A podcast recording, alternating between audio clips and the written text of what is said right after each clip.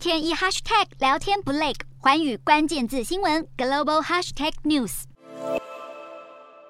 美国与南韩在二十二号展开四年来最大规模的联合军事演习，为期十一天。美韩加强合作，主要原因就是北韩核武威胁扩大，而且台海紧张升级。而就在隔壁的俄罗斯也动作频频，好几架俄国军机在二十三号闯入南韩东部的防空识别区。南韩在侦察到异常状况后，出动战机因应。一般军机在进入他国的防空识别区时，会事先通报，但俄国这次并未事先知会南韩。韩媒则指出，俄国军机每年会进入南韩东部防空识别区大约数十次，南韩军方通常不会公开相关状况。除非俄国军机深入至西部海域，外界推测俄国这一次是针对美韩军演进行挑衅。而除了空中，还有海上的扰乱。日本防卫省发布消息指出，有十四艘俄国军舰在二十号到二十一号从鄂霍次克海向西航行，穿过北海道与萨哈林之间的宗谷海峡后，开进日本海。日本派出海上自卫队舰艇及 P 三 C 巡逻机进行监视。鄂霍次克海是俄国战略核潜舰的活动范围，具有一定的军事重要性。日本防卫省研判，